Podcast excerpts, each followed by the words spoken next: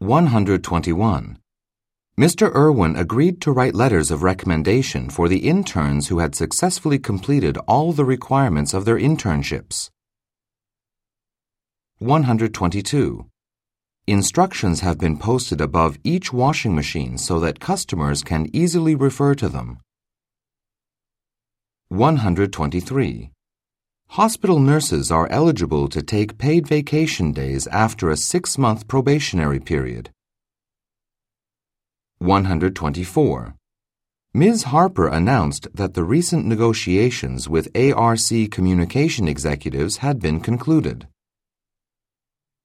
125. After working in Australia for six years, Lisa Marley has returned to Toronto to take a managerial position.